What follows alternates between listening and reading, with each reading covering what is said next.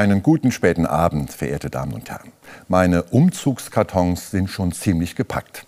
Seit Neujahr pendle ich zwischen der alten und der neuen Arbeitsstätte, zwischen der Pfarrei in Saarbrücken und dem Caritasverband in Trier. Ein Neuanfang.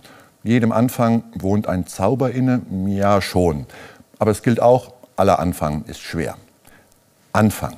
Das ist etwas, das irgendwie zum Leben dazugehört. Wobei manchen Anfang wähle ich selbst.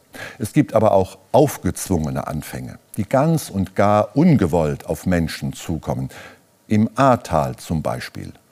Da stehen nach der Flut im letzten Sommer viele vor einem dramatisch aufgezwungenen Anfang. Dort war ich in der ersten Januarwoche unterwegs. Wir wollten zuhören, wissen, welche Erfahrungen die Kolleginnen und Kollegen der Caritas vor Ort gemacht haben und machen die sind mit Betroffenen unterwegs und begleiten sie bei ihrem aufgezwungenen Anfang. Sie unterstützen sie, wenn es um die Anträge für Hilfszahlungen geht. Und sie haben mir erzählt, was sie selbst in dieser unfassbar schrecklichen Nacht vom 14. auf den 15. Juli erlebt haben.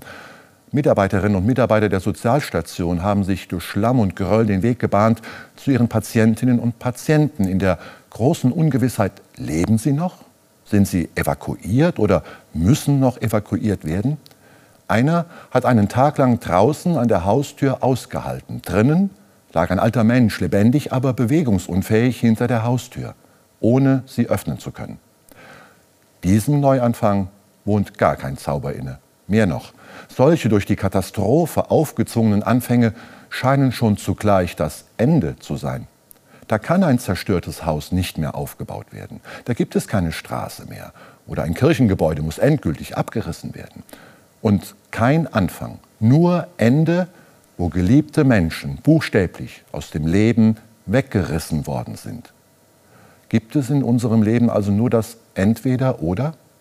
Entweder Anfang oder Ende? Im Deutschen haben wir nur dieses eine Wort, Anfang. Das Lateinische hat zwei Wörter für Anfang, Initium und Principium. Initium ist ein Anfang, der auch ein Ende findet.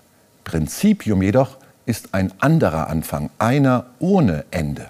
Ein Anfang, der bleibt. Mit diesem Anfang, dem Principium, lässt der Evangelist Johannes sein Evangelium beginnen. Im Anfang war das Wort und das Wort ist Fleisch geworden und hat unter uns gewohnt. Johannes versucht da, Jesus Christus als den bleibenden Anfang darzustellen. Dieser Anfang wohnt in der ganzen verwundeten Schöpfung und auch in meinem und jedem verwundeten menschlichen Leben. Dieser Anfang will bleibendes Leben schenken. Dieser Anfang hilft meinen Caritas-Kolleginnen und Kollegen im Ahrtal zuzuhören und mitzufühlen, ohne zu verzweifeln. Dieser Anfang gibt Kraft, die Menschen zu unterstützen wo es nur geht. Dieser Anfang hilft denen, die selbst schwer betroffen sind und macht sie zu Mutbringerinnen und Mutbringern für Mitbetroffene. Solche Anfänge kosten oft ganz viel Kraft. Sie tun manchmal weh und verunsichern. Da wünsche ich Ihnen, dass das Prinzip Anfang Sie trägt und womöglich dafür sorgt, dass Sie doch einen Zauber entdecken können. Einen gesegneten Wochenanfang im Sonntag wünsche ich Ihnen.